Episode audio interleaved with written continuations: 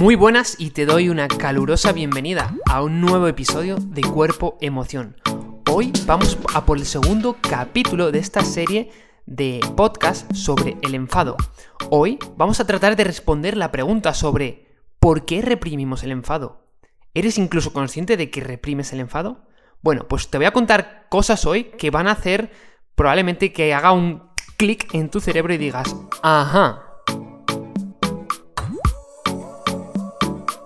Algo que te voy a comentar así ya desde, desde el principio y directo a la diana, al centro de la diana, es que en muchas ocasiones la represión de emociones tiene un gran peso, ¿vale? Es como si lo pones en una balanza, tiene un gran peso en la causa y en el mantenimiento del dolor persistente.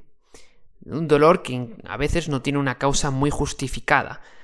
Es cierto que influyen otra serie de factores, eh, como por ejemplo, pues bueno, factores mecánicos, nutricionales, em, ambientales. Pero la represión de emociones es un factor muy importante en el desarrollo del dolor y en el mantenimiento del dolor musculoesquelético. Eh, y hay que tenerlo en cuenta. Y por ello, pues vamos a tratar de responder esta pregunta. ¿Qué nos hace reprimir el enfado? Bueno, nos estamos metiendo en un terreno pantanoso. Y lo que yo te quiero comentar, de manera humilde, es que yo no soy ningún experto en cuanto a la temática. Pero sí que te voy a contar lo que dicen los expertos en cuanto a la temática. Y así lo cuenta el doctor Sarno, pionero en el tratamiento del dolor de espalda desde la mente. Él lo cuenta con una anécdota clínica que fíjate, esto quiero que pienses que ha sucedido de verdad. Dice él, recuerda a una madre diciéndome orgullosa cómo ella había conseguido parar la rabieta de su pequeña hija de 15 meses. El sabio, entre comillas, dice, de la familia, le había recomendado que le pusiera agua congelada o hielo en la cara de la niña cuando empezara a tener una rabieta. Decía, funcionaba a la perfección, doctor. En efecto, no hubo más rabietas. Pero dice el doctor, a la temprana edad de 15 meses, la niña, la pobre bebé, ha aprendido la técnica de la represión. Ella ha sido programada para reprimir el enfado debido a que para ella enfadarse se asocia con una experiencia poco placentera. Y siendo tan permeable el subconsciente a esa edad, esta niña lo lleva consigo de por vida. Ahora cuando esta futura persona adulta se enfrenta a situaciones frustrantes, irritantes, simplemente situaciones que van a pasar en la vida normal. Esta persona ha internalizado automáticamente el reprimir el enfado que progresivamente y antes o después se somatizará en el cuerpo. Bueno, esto es lo que cuenta este doctor, o sea, es brutal. Esta historia ilustra una de las fuentes por las que reprimimos el enfado la inocente influencia de nuestros padres, por ejemplo, pues esta es una de las razones más comunes por las que aprendemos a reprimir el enfado. Si piensas y reflexionas sobre ello, hay muchas razones por las que reprimimos el enfado. Muchas de ellas son lógicas y otras muchas son inconscientes.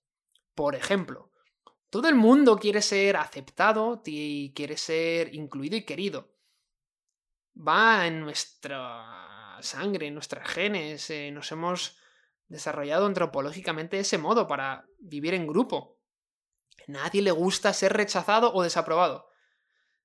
Así pues, reprimimos ciertas emociones, entre comillas, negativas. Digo entre comillas porque son igualmente de válidas, lo que pasa que ese es un concepto que a veces asociamos por esa represión. Que si siento enfado, pues algo va mal. Bueno, es una emoción igual de válida. Existe por un motivo. Nos quiere enviar una señal. Y nos cuesta admitirlo, pero inconscientemente tenemos miedo a las represalias. Las imperativas normas familiares y de la sociedad nos castran la capacidad de expresar el enfado. Y aquí hay que revelarse. Y esto se queda registrado en nuestra mente desde la infancia. Lo bueno es que esto se puede cambiar. Pero, por ejemplo, te ¿Te suena la famosa frase de los padres a los hijos, o al hijo, a la hija, o incluso tú, diciendo, pero no te enfades, hijo? Pero bueno, por favor, deja al niño que se enfade. Tiene que aprender a canalizar ese enfado pero se tiene que enfadar porque es humano. Esto es un ejemplo claro y directo de cómo aprendemos que el enfado es inapropiado y así pues lo reprimimos. Cuando nos enfadamos podemos sentir la capacidad de perder el control, de perder el control. Acuérdate que en el capítulo anterior hablábamos del control. Perder el control es una de las fuentes de enfado. Claro, hay muchas situaciones en las que no vas a tener control. Tú imagínate que te vas a, yo qué sé, pues a viajar con una mochila. O sea, ¿qué está bajo tu control? Pues hay cosas, pero muchas no están bajo tu control. Y esto dicen los expertos que mm, esta, esta, capacidad de que, de que sentimos que podemos perder el control y que nos genera enfado, pues suele estar, suele estar ligado con personalidades perfeccionistas, mm, porque resulta algo inaceptable. Entonces, claro, ¿cuál es el resultado? Pues que reprimo el enfado y entonces así puedo controlarlo. Porque si piensa, si yo me enfado, pierdo el control. Pero si no me enfado y lo reprimo, tengo el control. Ajá, pero creo que por debajo hay un subterráneo que mm, al final te lleva a que no tengas ese control. Paradójicamente. Porque el cuerpo acaba hablando, lo que la mente calla. Entonces se manifiestan dolores de espalda, de cabeza, de estómago y otra gama de síntomas sin causa aparente, claro. A nivel físico, pero a nivel emocional, probablemente. Lo curioso es que a veces el enfado está tan profundamente enterrado pues que puedes tardar días, incluso meses en descubrir qué hay detrás de ese enfado. ¿Cuál es el origen, la raíz del problema?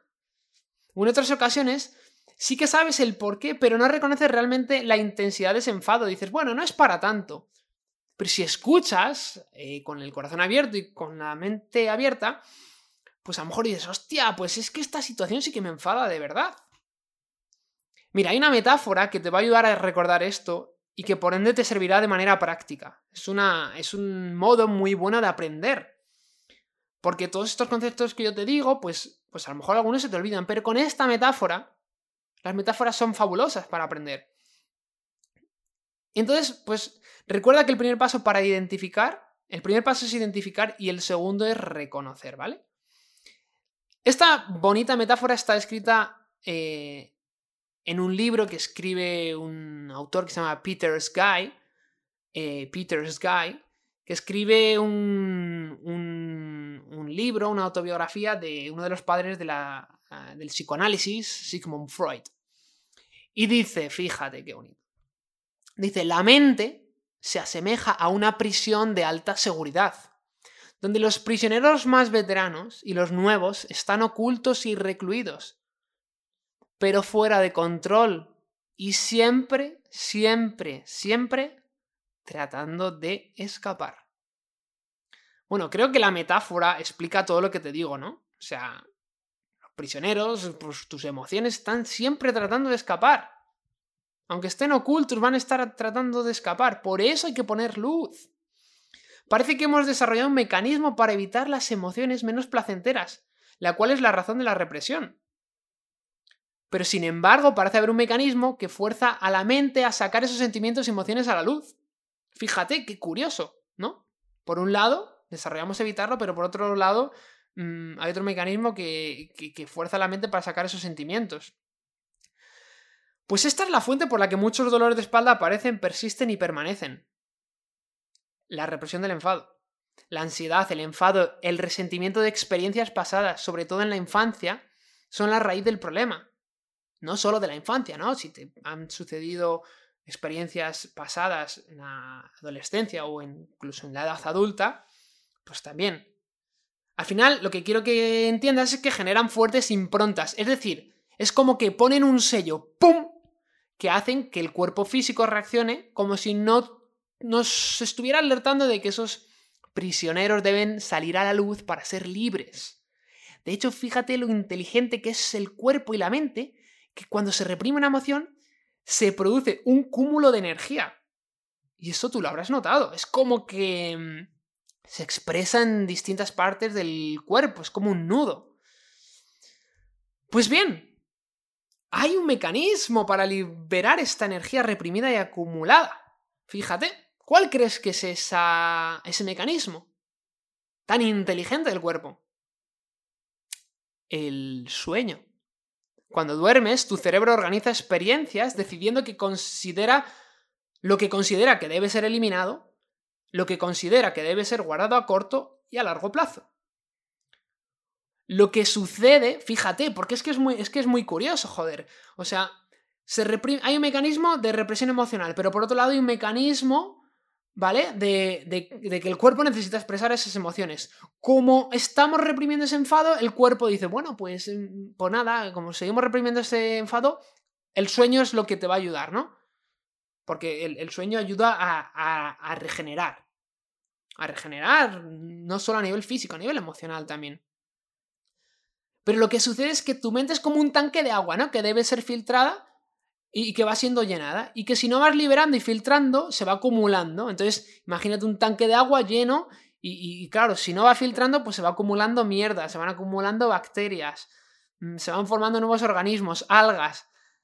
Entonces, por mucho que duermas y el cuerpo quiera intentar liberar esas emociones a través del sueño, pues cada vez estar más cansado, más irritable, menos productivo, y el cuerpo empieza a hablar. Bueno, pero ¿y entonces esto tiene solución? Por supuesto que sí. Lo primero es que ya comprendas este mecanismo. Entender el mecanismo es muy importante. Es decir, o sea, si quieres conducir un coche, tienes que entender el mecanismo del coche. Podemos ir al uso del volante, del embrague y del cinturón, fabuloso, genial.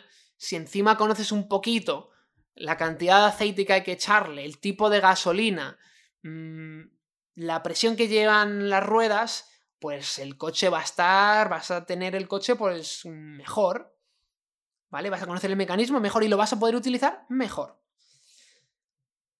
Bueno, esto es un capítulo emocionante. Espero que te, haya podido transmitir pues esa emoción y además es ese conocimiento que es revelador. Y bueno, pues para cerrar, de nuevo una frase inspiradora para resumir un poquito esto. Quiero que te quedes con la metáfora que te he contado, que seguro que te acordarás, te acordarás, cuéntasela a alguien cuando hables de esto. Y esta frase última que dice Carl Jung, no debemos pretender comprender el mundo solo por el intelecto, pues eso solo es parte de la verdad. La psique, la humana vive en unión indisoluble con el cuerpo. Y tampoco puede haber transformación sin tener en cuenta las emociones. Ahora yo te pregunto, ¿quieres transformarte? Te mando un fuerte abrazo. Esto es Body Emotion, Cuerpo Emoción. Mi nombre es David El Corobarrutia. Un fuerte abrazo. Muévete, vive sin dolor y sé feliz. Un fuerte abrazo.